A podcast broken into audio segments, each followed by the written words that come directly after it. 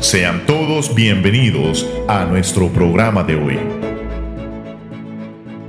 8 de la mañana con 30 minutos, listos y prestos ya para dar por inicio a otro de su programa de verdades eternas. Buenos días Los Ángeles, buenos días a todos mis hermanos, mis amigos, desde cualquier punto de la tierra que ya se pusieron a sintonizar esta estación de bendición. Estamos en las redes sociales, nos pueden encontrar en Facebook, ahí en el fanpage Verdades Eternas. Amén.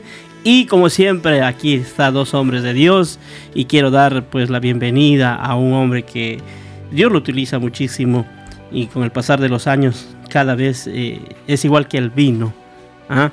Mi hermano Jorge Martínez, buenos días. Buenos días, hermano Freddy, buenos días, mi hermano Guido y Dios bendiga al pueblo de Dios que está conectado en esta hora para recibir una enseñanza más. Muchas gracias Jorge, también está con nosotros Guido Lozano. Guido, buenos días. Gracias Freddy, gracias Jorge, es un placer. Solo hay que hacer una aclaración, que el hermano Jorge no es dado al vino, es como el vino. Como el vino. Cuanto más madura, más poderoso. ¿eh? Más palabra, más unción. Y Estamos contentos y felices porque algo grande el Señor nos va a enseñar esta mañana. Y la semana pasada hablábamos de diferentes temas acerca de la cómo estaba dividida la Biblia por libros, por capítulos, por versículos. Hablábamos acerca del Antiguo Testamento, del Nuevo Testamento. Hablábamos de la importancia de los versículos y aún Dios nos llevó a ver que cómo Jesús había encontrado el versículo exacto para dar esa profecía, para, para cumplir la profecía a lo que él había venido a la tierra. Y nos vamos de lleno ahora y con la pregunta, ¿quiénes decidieron qué incluir en la Biblia? Ahora, esta es la, sería la pregunta del mío. No, hay muchas preguntas más, pero vamos a comenzar. ¿Y será que decidieron los... Ah, los apóstoles, decidieron los sacerdotes, los reyes, eh, y para eso es su programa Verdades Eternas. Queremos preguntarle a Guido, hermano Guido, ¿quiénes decidieron qué es lo que se tenía que incluir, qué libros tenían que ir ahí? Si esa ha sido la Santa Inquisición, como hablábamos, han sido, no sé, explícanos usted quiénes decidieron qué incluir en la Biblia. Sí, eh, cuando hablamos de la canonización de la Biblia, eh, no estamos hablando de la canonización de hombres, por si acaso. Estamos hablando de la escritura, de la palabra de Dios. Para empezar, la palabra canon significa regla o medida. Y desde esa posición eh, eh, empezamos a partir. ¿Por qué? Para poder entender de que la palabra canon es una forma de medir las cosas con exactitud. Con exactitud. En el caso de la Biblia, por ejemplo, solo para añadir algo y, entender un poquito más, eh, el canon era una, una maderita o un pedazo de madera, una caña, que tenía una cierta medida, que con eso se medía las tierras en la antigüedad, se medía las cosas, con eso se medía con, el canon, y pero se medía con exactitud, para no perdernos.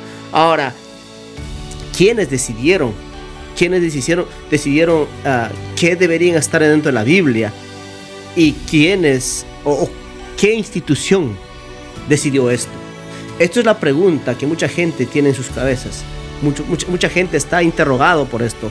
Muchos dicen que ah, los hombres fueron escribiendo la Biblia. Y hay mucho debate, ¿verdad? Pero recordarles que en, en este proceso de canonización ah, hay que entender algo muy interesante. Los libros que son incluidos dentro del canon de la Biblia no fueron, no fueron decididos por una persona, sino fueron decididos por un concilio. Un concilio. Bueno, si nosotros vamos un poco a la historia, hubo concilios desde Jerusalén.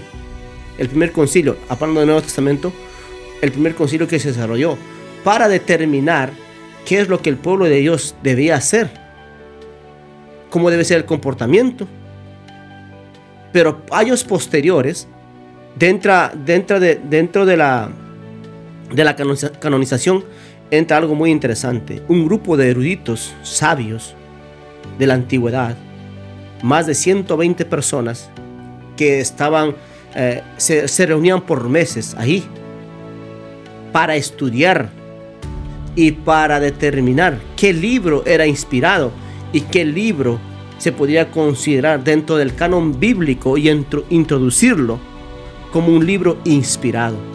Esto no se hacía a la ligera, esto no se hacía así de manera ah, por elección personal o por, por mayoría de votos, no exactamente, sino que estos, estos libros tenían la capacidad o tenían la, la- tenían que cumplir ciertos requisitos, Freddy, ciertos requisitos, pero por eso tenemos que aprender que esta decisión fue dada por los concilios, primeramente por los concilios.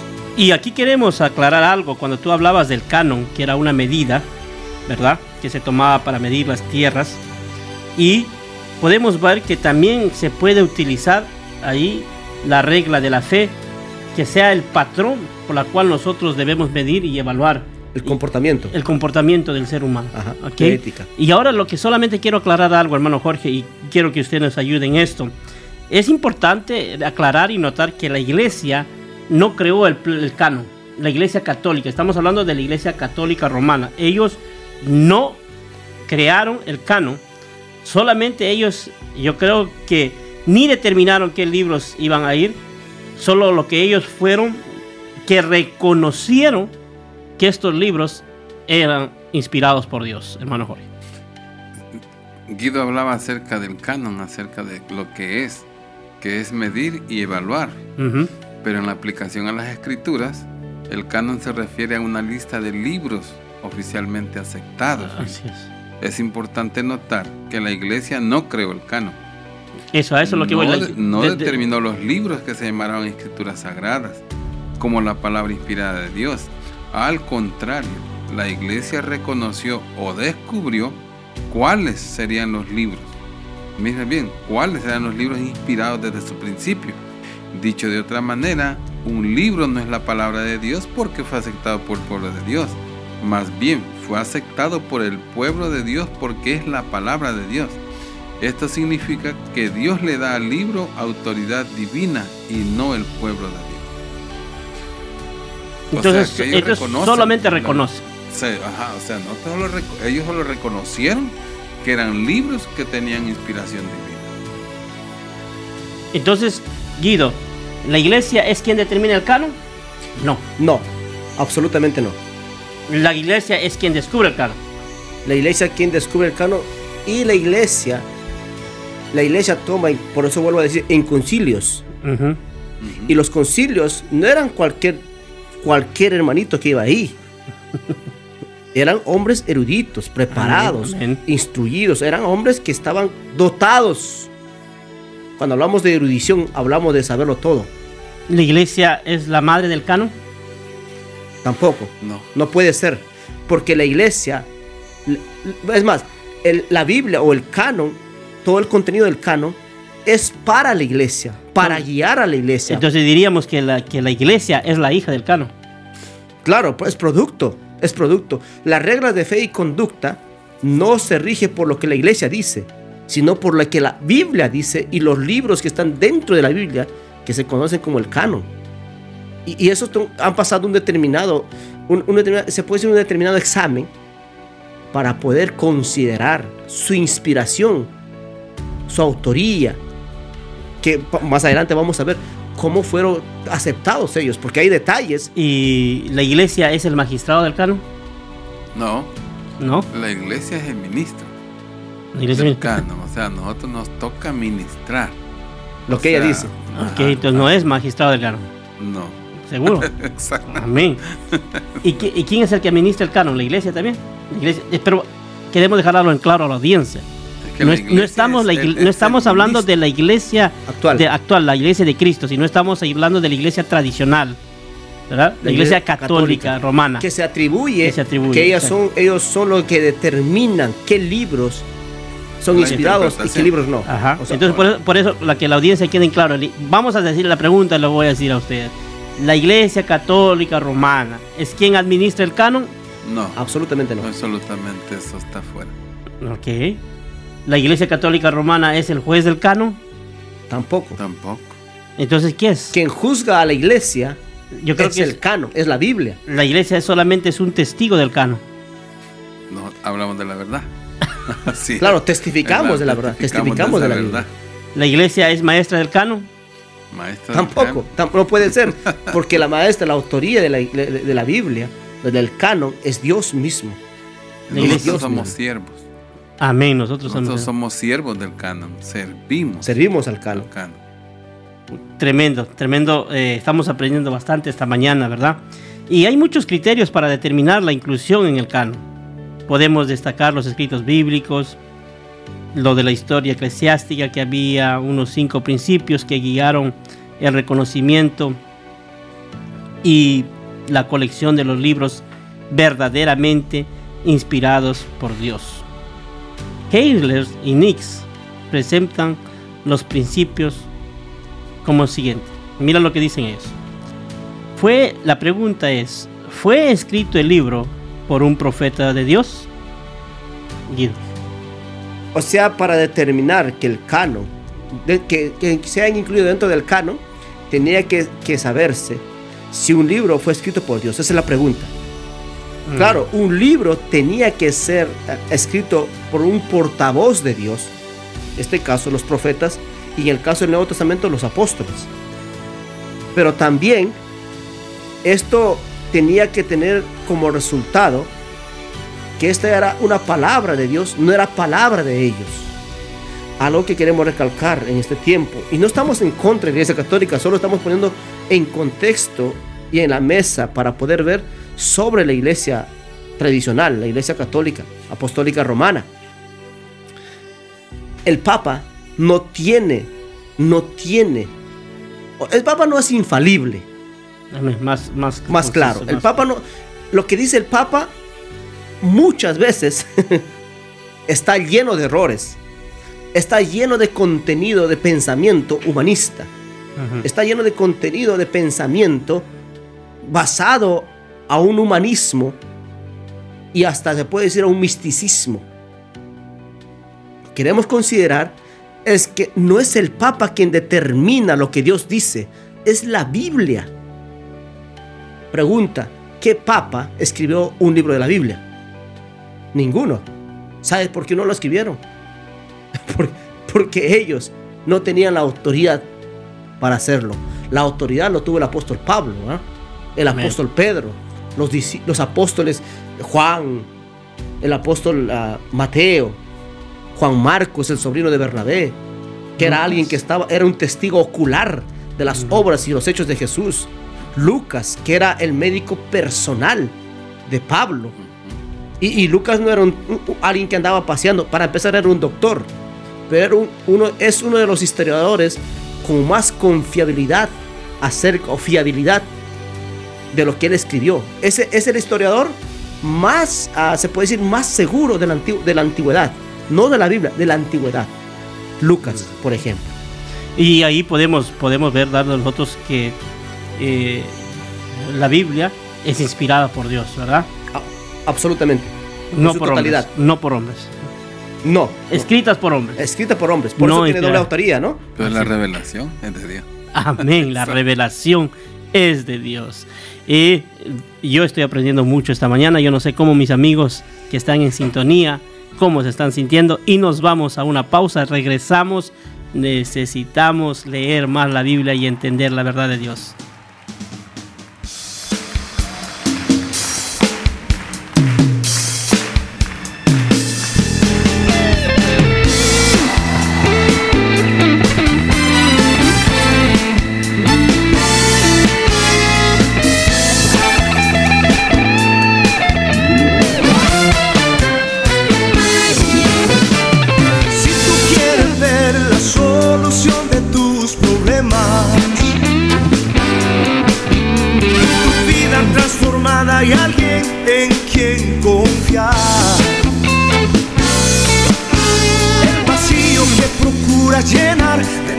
Tu corazón.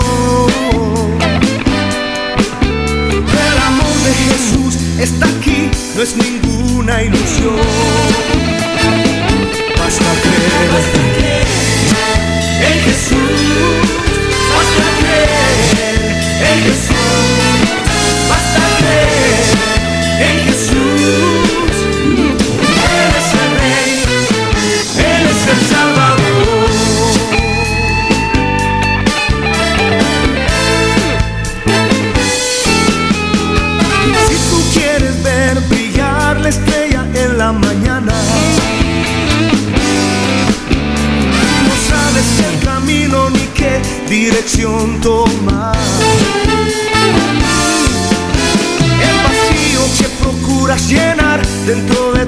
Corazón. Ven, confía en Él, pues en Él está la salvación.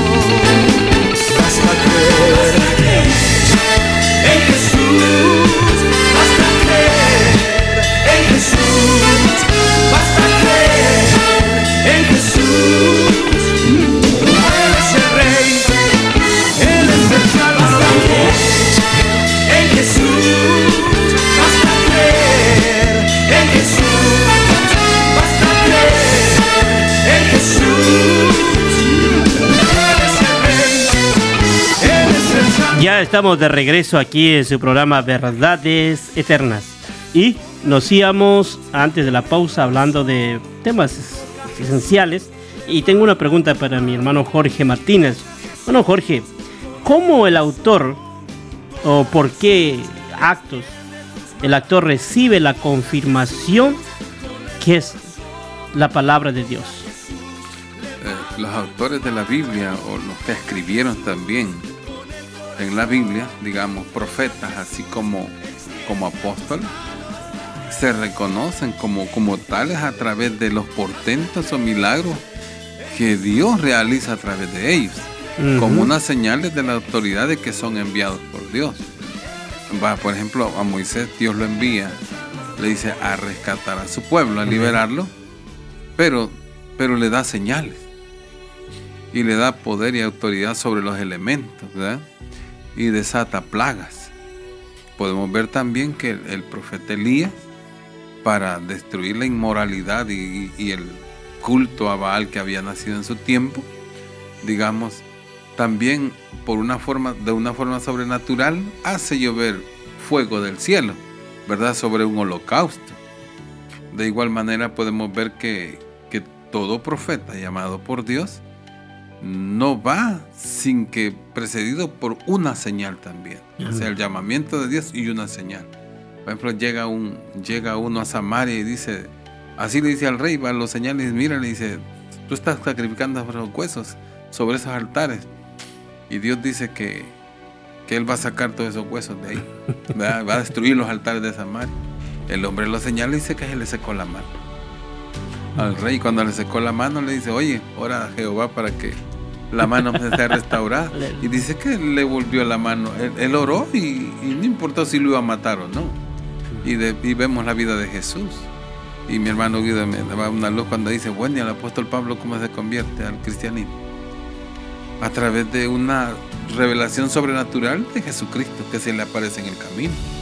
Y de ahí comienza este hombre, digamos, que no creía en Dios, que estaba asesinando a los cristianos, a hacerse un devoto cristiano hasta el fin de sus días. De perseguido a, per- a perseguido. De perseguidor a perseguido. a. O sea, todas las señales que, que Dios les da a todos los que escriben son señales. Y eso lo identifica y autoriza como llamado por Dios. Ahora tengo otra pregunta para mi hermano Guido. Eh, el mensaje o, el autor ha- habla acerca de la verdad de Dios. ¿Cómo nosotros podemos ver que lo que está hablando es la verdad de Dios? Eh, algo lógico, ¿verdad? Una verdad jamás se puede contradecir. Ok. Eh, eh, eso es un principio lógico. No se puede contradecir. Ahora, Pero en este mundo Dios, en este, relativo. claro, en este mundo relativo, una cosa dicen allá y otra cosa dicen acá. O sea, es- eso ya no, es- no está de moda. Está de moda eso. Sentirte varón siendo mujer y sentirte mujer siendo varón está de moda. y eso ya es, un, un- es relativismo sexual, por así decirlo. Pero cuando hablamos de la palabra de Dios, y, y- y ve- tenemos que considerar que Dios no se contradice en ninguno de sus hechos. En ninguno de sus hechos. A pesar que la Biblia contiene, contiene a muchos autores y se escribió en mucho tiempo, nunca se contradijo. Por ejemplo, cuando vemos nosotros que la comunicación que, que Dios da a su pueblo no es falsa. Es más, cuando, aun cuando habla de los pecados de los autores y de los escritores, y cuando habla de la revelación de Satanás, Dios está contando la verdad, lo que sucedió. No está mintiendo, Dios está contando cómo sucedió. Los escritores así lo escriben. El caso de Moisés, por ejemplo, para, para darle un toque a la pregunta anterior, Moisés, para ser considerado al autor del Pentateuco, una de las características es que él tenía que hacer, el escritor o el autor tenía que haber, hacer hechos este, portentosos. O sea, ¿qué quiere decir eso? Tiene que ser milagros. Con, por, mano de él. Dios tenía que usarlo a él. Y eso es lo que pasó con Moisés cuando, cuando sacó a, Egipto, a Israel de Egipto. Eso sucedió. Ahora también tenemos que ver que las razones como, como estas cosas que no se puede contradecir, los padres apostólicos mantenían una norma. Y la norma que ellos mantenían era, si hay duda, que se excluya. O sea, si se había duda en el texto, por eso recordemos algo muy interesante. El libro de, Santiago y el libro de los Hebreos, Carta a los Hebreos, no lo quisieron incluir dentro del canon. En un principio. Es más, el libro de Judas también estaba dentro. ¿Por qué? Porque al parecer el libro de Santiago contradecía, escucha esto, contradecía a lo que Pablo enseñaba. Y, pero ¿cómo contradecía? Santiago hablaba de que si tú tienes fe, tienes que tener obras. Pero Pablo decía que tú tienes que tener fe. Y después había obras. Y, como que Santiago y Pablo se estaban contradiciendo. Pero no era una contradicción. Los dos hablaban de una posición desde un convertido. El convertido, para llegar a Cristo, tiene que tener fe. Y el convertido tiene que tener obras. La fe produce obras, La fe tiene que producir obras. Por eso, cuando había esa duda, empezaron a excluir. O sea, había una, había una lucha. Esto no fue, ah, sí hay que ponerlo fácilmente. No, no, no fue así. Y esa regla aumentó la validez de las escrituras del Nuevo Testamento y su discernimiento de los libros católicos. Pero los libros canónicos, canónicos. Canónicos. Amén. Canónicos. Ahora, eh, la Biblia, ¿cómo demuestra el poder de Dios, hermano Jorge? ¿Cómo podemos, ¿Cómo podemos ver el poder de Dios en la Biblia? El, libro, las Sagradas Escrituras, son un libro transformador de vidas. O sea, si, si la Biblia no produce eso, o la lectura de este libro no produce en el que lo lee o el oyente una transformación, no es la palabra de Dios. O sea, porque el sistema, la psicología sigue sistemas, o vean una temática un sistema de, formas cómo hacer las cosas para que la gente se habitúe a hacer algo. Pero la Biblia nos enseña de otra manera. La Biblia nos enseña que, que escuchemos para ser edificados. Somos evangelizados y transformados a través de las buenas noticias del Evangelio. Es viva y eficaz. dice que la palabra de Dios, exacta, la palabra de Dios es viva y eficaz. Y dice que toda escritura dada por Dios es buena para redarguir, enseñar, ¿verdad? y preparar al hombre para toda buena obra. O sea, si la escritura no viene de parte de Dios, no va a producir esos efectos que no son, no son temporales, sino permanentes. Porque hay gente que va a alcohólicos anónimos para dejar de tomar. Pero salen fumando. Pero, exacto, salen fumando. Y al tiempo vuelven a lo mismo. O sea, no hay una transformación directamente, porque la transformación es en el espíritu, en el alma. Y esto solo es en una forma de vida, pero la Biblia nos enseña algo más profundo que es. Y es una transformación de Dios en el ser, en todo el ser, alma, cuerpo y espíritu. Amén. Es aquí donde, es aquí donde entra la revelación especial que Dios hace a los creyentes. Y esa revelación especial es a través de su palabra. No es a través de una experiencia sensualista. No es a través de una, de una, de una experiencia humanista o psicológica como decía el hermano Jorge, la psicología hace que el hombre se exprese para ser escuchado. Pero en el Evangelio, el hombre tiene que escuchar la voz de Dios, tiene que escuchar su palabra para ser transformado. O sea, mira cómo es la psicología que... No, no decimos que la psicología es mala. Hasta cierto punto tiene sus beneficios. Pero cuando vas a ponerlo a nivel de la palabra de Dios, como que la contradice. Ya. Y nosotros tenemos un método donde, donde sí nos escuchan, Freddy, Jorge, y es a través de la oración. Ahí Dios nos escucha, ahí nos, nos desahogamos, lloramos y le pedimos a Dios. Es, es algo impresionante, ¿verdad? Por eso, por eso la palabra de Dios es una herramienta poderosa, Viva y eficaz, Guido. definitivamente. Se nos va a acabar el tiempo, pero yo tengo una pregunta más.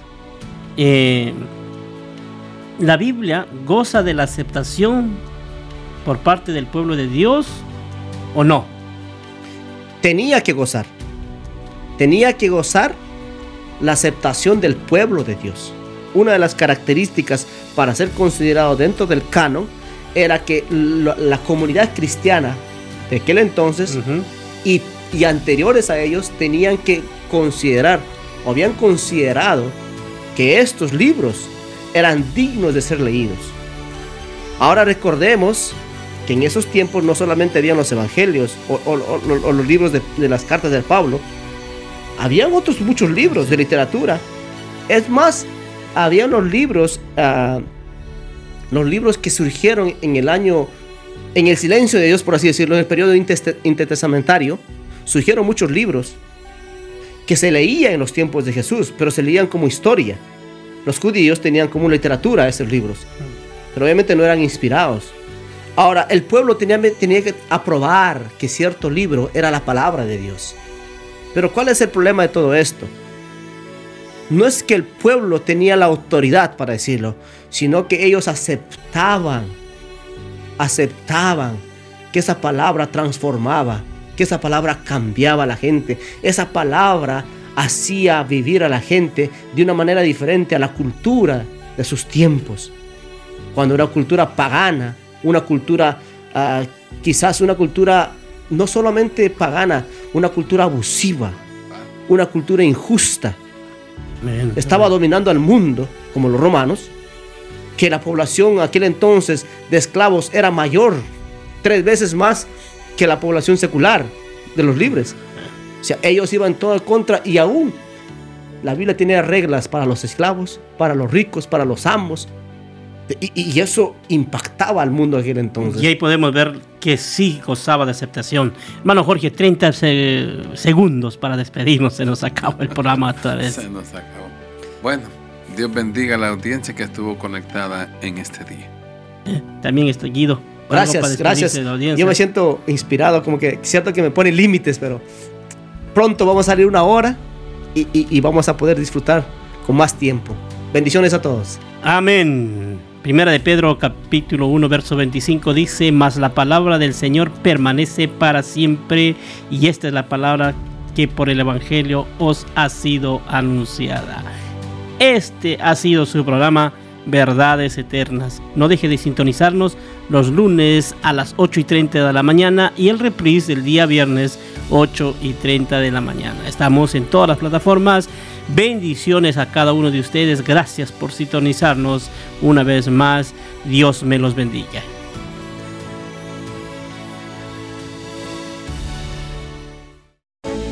Gracias por escucharnos. Te invitamos a nuestro próximo programa.